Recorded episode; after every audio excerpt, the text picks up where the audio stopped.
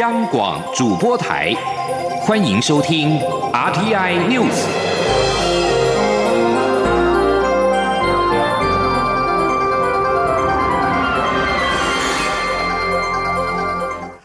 各位好，我是李自立，欢迎收听这一节央广主播台提供给您的 RTI News。一九九七年，台湾爆发口蹄疫情，历经了二十三年的防疫。农委会今天指出，世界动物卫生组织 OIE 预计下周通知台湾改列不打疫苗非疫区。台湾生鲜猪肉渴望在下半年恢复出口。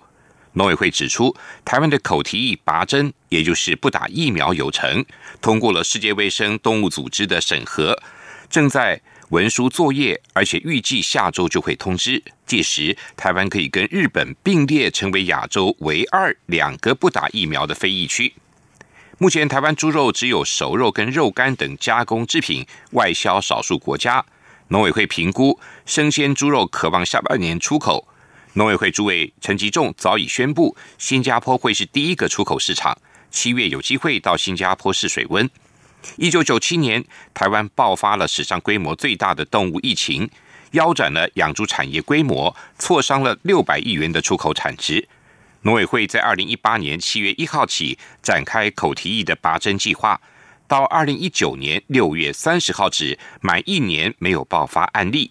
农委会在二零一九年的七月一号宣布，终于取得向世界动物卫生组织申请成为口蹄疫不打疫苗非疫区的资格，而在同年下半年提出了申请报告，缴交问卷。财政部今年公布最新的台湾海关进出口的统计，俗称武汉肺炎的 COVID-19 疫情的影响之下，五月份的总出口值是两百七十亿美元，年减百分之二，连续三个月的负成长。但是表现不但优于预期，也比其他国家来得好。记者谢佳欣的报道。武汉肺炎疫情持续冲击全球经济表现。五月在电子产品畅旺、船产持续衰退的抗衡下，总出口值来到两百七十亿美元，连续三个月负成长。不过年减幅度较先前预期来得少，仅有负的百分之二。至于进口值两百二十二点八亿美元，年减百分之三点五。财政部强调，尽管出口连续三个月负成长，但以各国最新的统计资料来说，美。日、韩、新等国都是双位数负成长，我国减幅相对小，且累计今年至今的表现而言，台湾则是唯一正成长的国家。从出口国家来看，五月对中国大陆及香港、美国、日本出口持续增加，尤其对美出口四十二点七亿美元，年增百分之九点三，更创下历年单月新高，是近十一年来对美出口值再度超越东协，跃居我国第二大出口市场。主因除了产能持续回流台湾，各州陆续解除疫情管制措施、订单递延等因素以外，还与疫情带动远距商机有关。财政部统计处处长蔡美娜说：“可是五月份资通产品的增幅是相当大的，所以推测除了产能回流效应之外，远距商机也带动美国对我们的一些相似不器、呃路由器还有笔电这些产品的需求。所以，所以这三个原因。展望六月，财政部预估疫情冲击应会持续，六月出口仍难摆脱跌势，介于年减百分之五到年减百。”分之二之间，第二季出口恐为负成长。而根据主计总处对全年出口值预测，下修至年减百分之零点七。回推上半年出口虽有望小幅正成长百分之一，但下半年将年减百分之二点三。且除了第一季为正成长以外，未来三季可能都会衰退。中央广播电台记者谢嘉欣采访报道。今天是国内疫情解封之后的第一个上班的日子。行政院长苏贞昌在脸书分享影片，感谢防疫国家队过去一段时间的努力。苏贞昌表示，台湾没有封城，没有停课，没有出现大规模的社区感染，安然的走出疫情，要给全体第一线人员大大的感谢。随着国内疫情的趋缓，中央流行疫情指挥中心指挥官陈时中今年接受媒体提问时表示，外来。未来外籍人士入境将会普筛阴性才会准许入境。指挥中心发言人庄仁祥进一步表示，所谓对外国人入境的普筛，其实是指外国商务旅约客，需要先提出在原国家的 PCR 检测阴性证明才可以入境，而入境的国外商务的旅约客，其居家检疫还是维持十四天，一旦十四天内有症状就要裁剪。受到俗称武汉肺炎 （COVID-19） 疫情趋缓的影响，目前两岸的航线只有上海、厦门、北京、成都四个机场维持载客。交通部表示。将严拟开放深圳、重庆、青岛、宁波、广州及长沙等六个中国机场给客机载货，飞航这些航点的航空业者还是必须要事先申请。交通部观光局今天也公布了安心旅游国旅补助方案，预计投入新台币三十九亿元，从七月起一连实施四个月，而且不分平假日，包括团体旅游、自由行都可受惠。中央流行疫情指挥中心指挥官卫福部部长陈时中，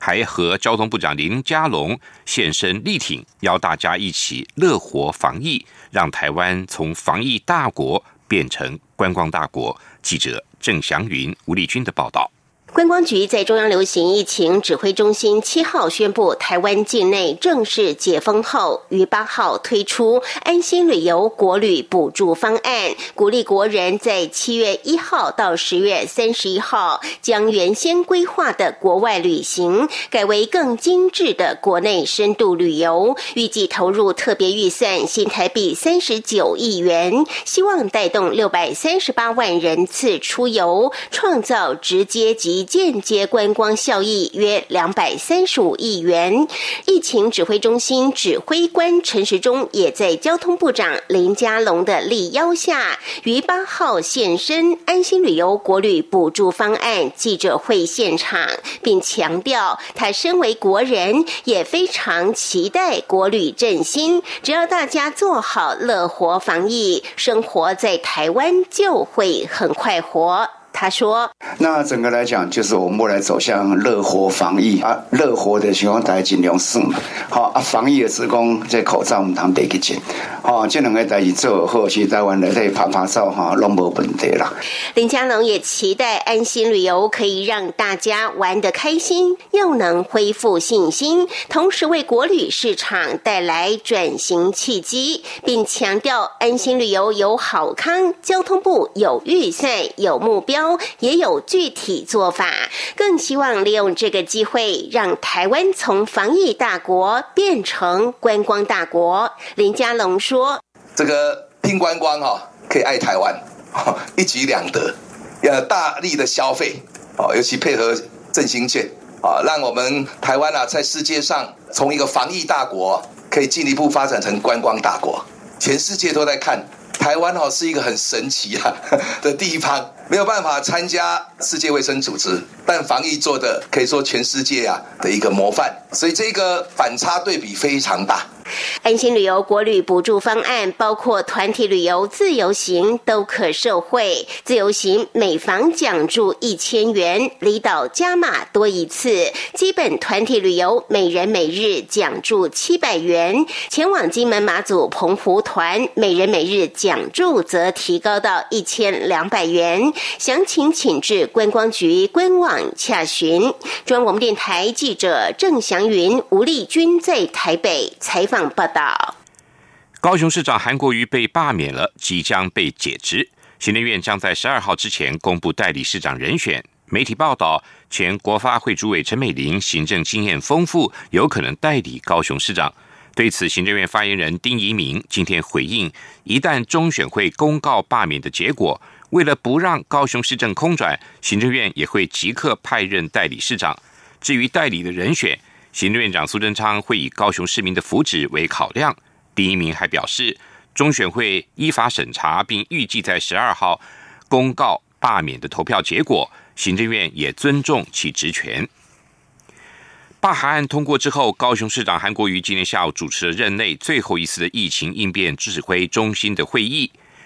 他表示，市府团队已经将上半场的防疫工作打完，今天交出了成绩单。祝福新的团队有更棒的表现。至于韩国瑜是否会提罢免无效诉讼，高雄市府新闻局长郑兆新表示，现阶段不讨论这个问题。记者刘品希的报道。六号罢韩通过后，高雄市长韩国瑜八号上班日一早前往高雄市立殡仪馆吊唁高雄市议长许坤元，下午则出席第二十四次，也是他任内最后一次的疫情应变指挥中心会议，并在会后说明会议内容。韩国瑜指出，市府应变中心从农历大年初一便进入一级开设，至今整整一百三十六天。高雄是六都中唯一保持零本土感染个案的城市。他感谢所有局处同仁、高市医护人员以及各行各业的配合。市府团队已经把上半场的防疫工作打完了，今天也交出成绩单，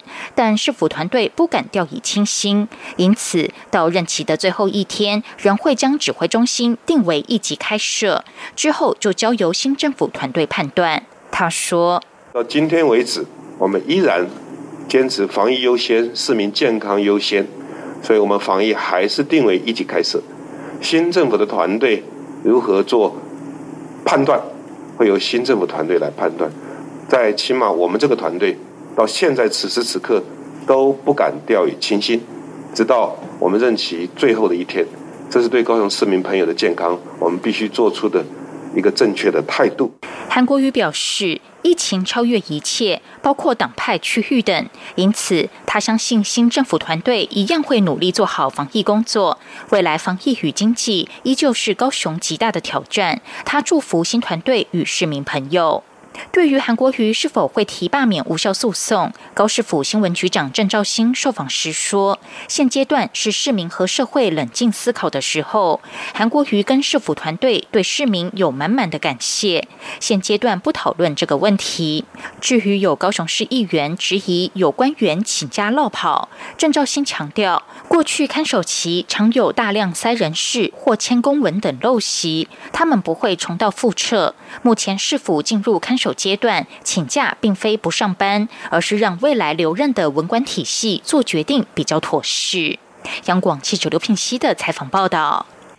消息人士透露，印度军方六号在中印边境指挥官会议当中，要求中国军队恢复拉达克边境四月时候的原状。中国军方则要求印度停止修筑边境道路，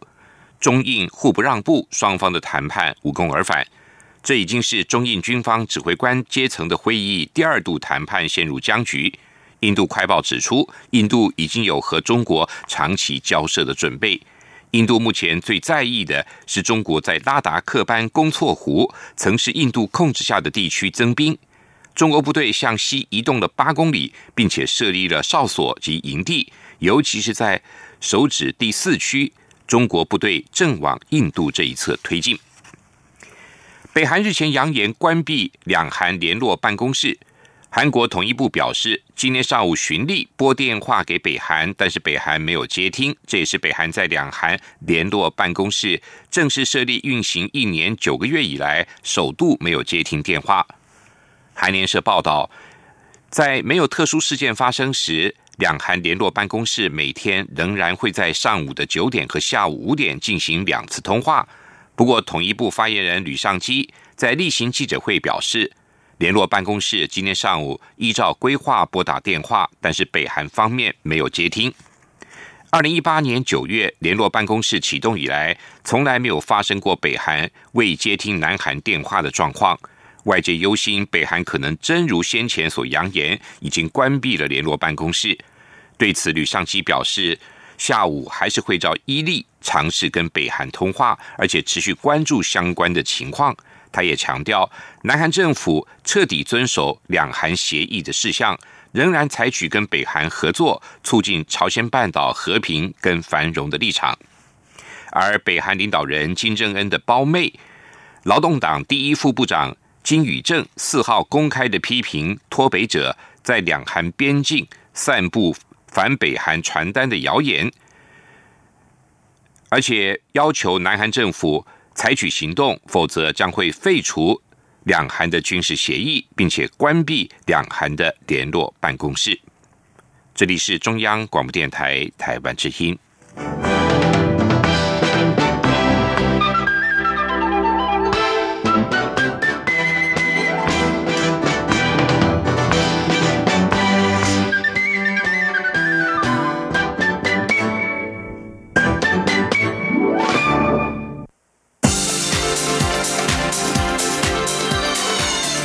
是中央广播电台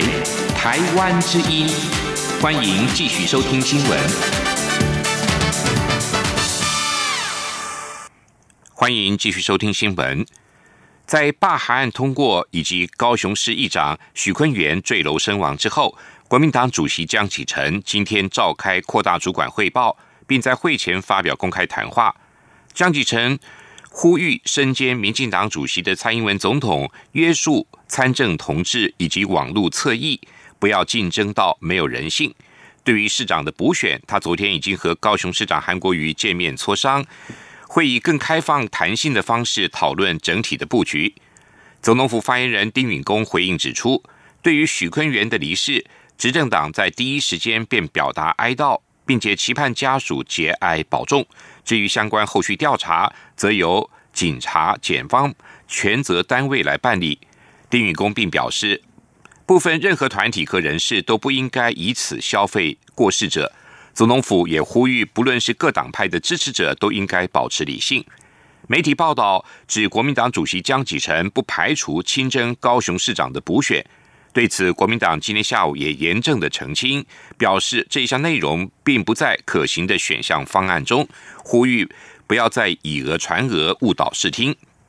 外界关注行政院副院长陈其迈是否会代理高雄市长，或者是投入高雄市长的补选。陈其迈今天在高雄受访表示，代理市长需要能够延续市政的稳定，相信行政院会就高雄市民的利益做最大的考量。高雄市长韩国瑜罢免案通过之后，韩粉扬言要启动报复性罢免，罢免门槛是否应该再调整，引发讨论。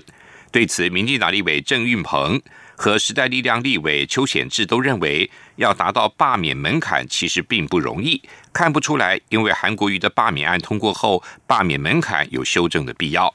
而国民党立委陈玉珍则建议，如果要检讨罢免门槛，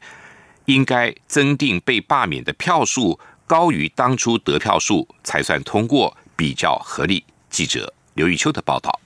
高雄市长韩国瑜成为二零一六年公职人员选罢法修法降低门槛后首位被罢免的政治人物。有学者认为。选罢法调降通过门槛，取消投票率需超过二分之一，改为同意票多于不同意票，同意票数达原选举区选举人总数的四分之一以上即可过关。比起过去的罢免制度，门槛堪称合理，但也忧心罢免先例一开，蓝绿报复的恶例将屡见不鲜，甚至有韩粉扬言启动。报复性罢免，针对罢免门槛是否应在调整，民进党立委郑云鹏指出，罢免门槛下修后曾适用的对象有前实力立委黄国昌与高雄市长韩国瑜。事实上，罢免门槛并不容易达到，看不出来，因为韩国瑜罢免案通过后，门槛有修正之必要。因为罢免成功了，所以要调选罢法的罢免门槛，这是很奇怪的事情啊！要有成功的可能啊，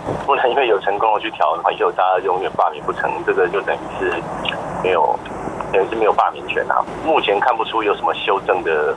方式了。时代力量立委邱显志也说，前阶段的联署很辛苦，罢免门槛并不低。他不认为现阶段的罢免制度有不合理之处。他更直言，韩国瑜被罢免，给了政治人物很好的警惕，对民主发展算是好事。而国民党立委陈玉珍则认为，若要检讨罢免门槛，重点不在同意票门槛的比例，而是应该增订被罢免的票数高于当初的得票数才算罢免通过，才会比较合理。那我就我觉得这个同意不大于不同意数必须多一个，就是就是那个门槛了，就是你收回民意的这个权利要比当初赋予你的这个权利的人多嘛，起来比较合理啊。对于传出被列入报复性罢免名单的台湾基金立委陈柏维则说。罢免很辛苦，要付出的事情很多。如果觉得他做的不好，可以试试看，但他对自己有信心。中广电台记者刘秋采访报道。为了协助受到武汉肺炎 （COVID-19） 影响的新创事业，国发会今天指出，新创事业特别股投资专案两个月来一共审查了四百五十六件申请案，通过了一百零二案，通过率是百分之二十二。投资金额约新台币十七点五亿元。国发会主委龚明鑫也持续欢迎受到影响的新创事业来申请。记者杨文军的报道。武汉肺炎疫情对新创事业营运造成极大影响。国发会考量多数新创事业尚属于创业的阶段，向银行贷款难度较高，让国发基金采认购特别股的方式，提供新创事业六到十二个月的营运资金，年息百分之一点五，期限为两年。时间一到，新创事业就要返还。若是企业营运上轨道，也可以选择转为普通股。国发会八号指出，自四月六号开始受理申请以来，两个月内收到四百五十六件申请案，并已完成审查三百八十八案，通过投资一百零二案，通过率百分之二十二，投资金额约新台币十七点五亿元。通过投资的产业涵盖观光旅游、AR、VR、人工智慧、电商平台、民生消费等不同产业，单一案最低两百五十万，最高达六。千万元，国发会主委龚明鑫指出，政府共框列一百亿元，此计划预计执行到十月五号，欢迎新创产业申请。他说：“我们到今天为止，一百零个案零二个案子通过哈啊，大概是十七多亿了哈，十七点五亿左右哈，所以还有额度哈，那时间也还有哈，到十月五号，所以呃，真的有需要的这个嗯新创业者哈。”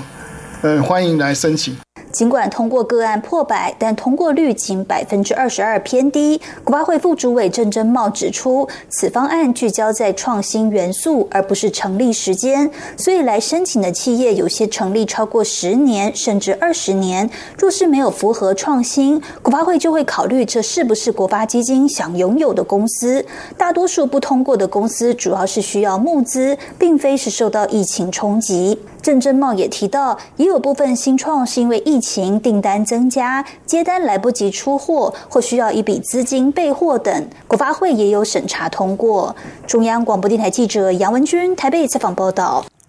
台北医学大学附设医院今天表示，他们与台湾人工智慧实验室合作，能够自动侦测武汉肺炎的胸腔 X 光侦测系统正式应用到医院标准流程。北医表示。运用 AI 可以大幅缩短诊断时间，进一步的加速医院既有的处置流程跟应应的及时性。记者肖兆平的报道。为了缩短 COVID-19 武汉肺炎诊断时间，台北医学大学附设医院与台湾人工智慧实验室合作，不仅成功开发出自动侦测武汉肺炎的胸腔 X 光侦测系统，更率全球之先应用到医院处置的标准流程。北医创新前瞻中心副主任蔡龙文八号受访表示，他们透过人工智慧记录过去确诊者的肺部 X 光。影像特征，未来只要疑似个案拍完片，有没有确诊迹象，电脑就可以马上示警。他说，判断过武汉肺炎的影像，它有一些特征，那这些特征其实都已经记录在 AI 里了。那这些特征经过这个这个片一进来，就类似我们在判断 AI 在做 image 的时候，常会判断很多部分是特殊，就是医生认为它可能是这个的病灶的时候，那那个电脑就自动帮你判断。而不需要经过人眼。蔡龙文进一步表示，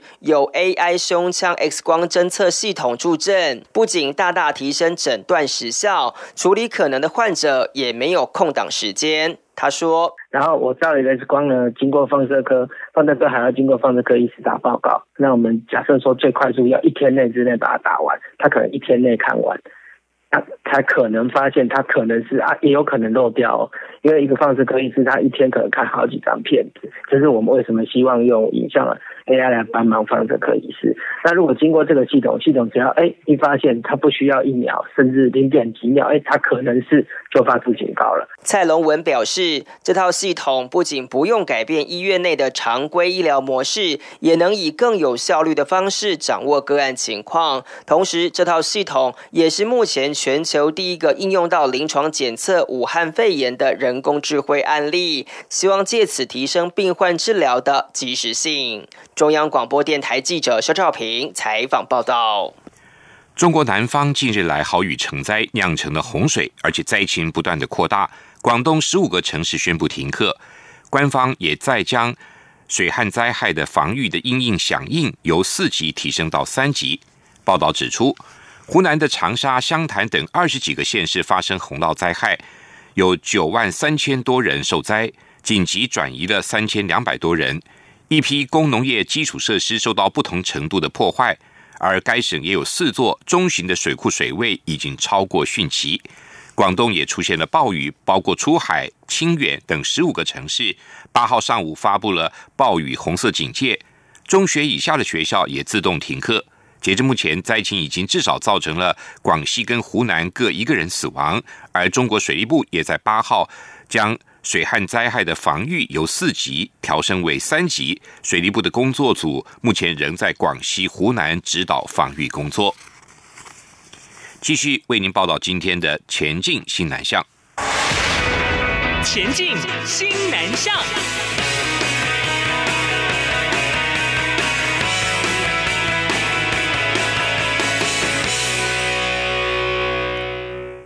台湾医护人员在这次疫情扮演了关键角色。台北医学大学护理学系为期许今年的毕业生能够承袭使命，今天在台北一零一观景台举办毕业典礼，共有一百一十位师生参与，当中有两位男博士，一位是从当年的严重急性呼吸道症候群 SARS 到这次的 COVID-19 疫情都成为第一线防疫人员的陈柏宏。而另外一位是印尼大学的副校长伊迪，两个人都写下了校内护理系的记录。记者陈国伟的报道。受到疫情影响，台北医学大学今年由各系各自举办毕业典礼。护理学系特别选在台北一零一举行，八十七名毕业生及二十三名师长先在八十九楼进行典礼，再到一百零一楼由校长林建煌为毕业生拨穗，并领取毕业证书。我们护理学系真的非常有创意哈，这你们的毕业典礼，但是这是我的唯一一次有这个机会，这个来到这个一零一参加这个，在这是几楼？八十九楼来参加这个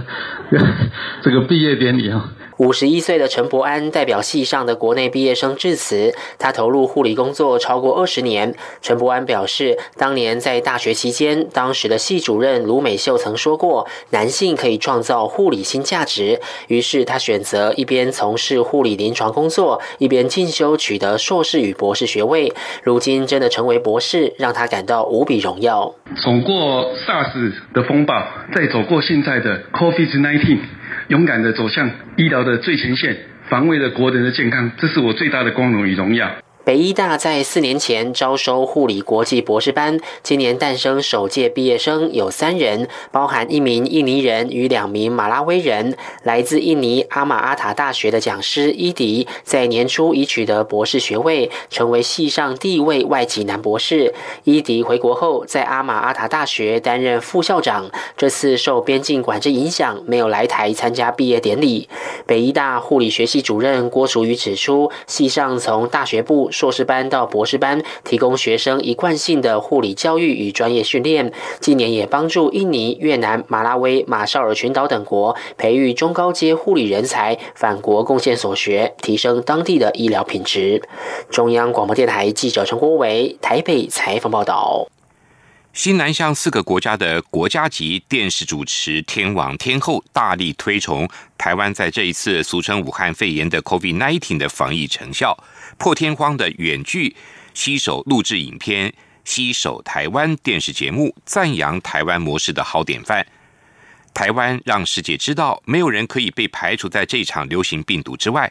这支影片一开始就表示，这次武汉肺炎的战役，台湾政府完全掌舵，冲破了病毒的风暴，成功的防疫跟对民众的宣导，完成台湾模式，举世闻名。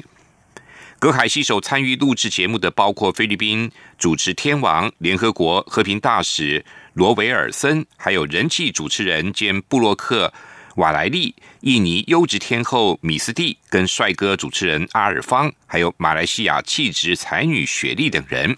主办单位透露，这四国电视台原已接受外交部的邀请来台湾拍摄《携手台湾》电视专辑，虽然受到疫情的延误，却反而更认识台湾。透过这个节目，期盼全球在这个时刻响应台湾外交部长吴钊燮的呼吁，我们携手面对挑战。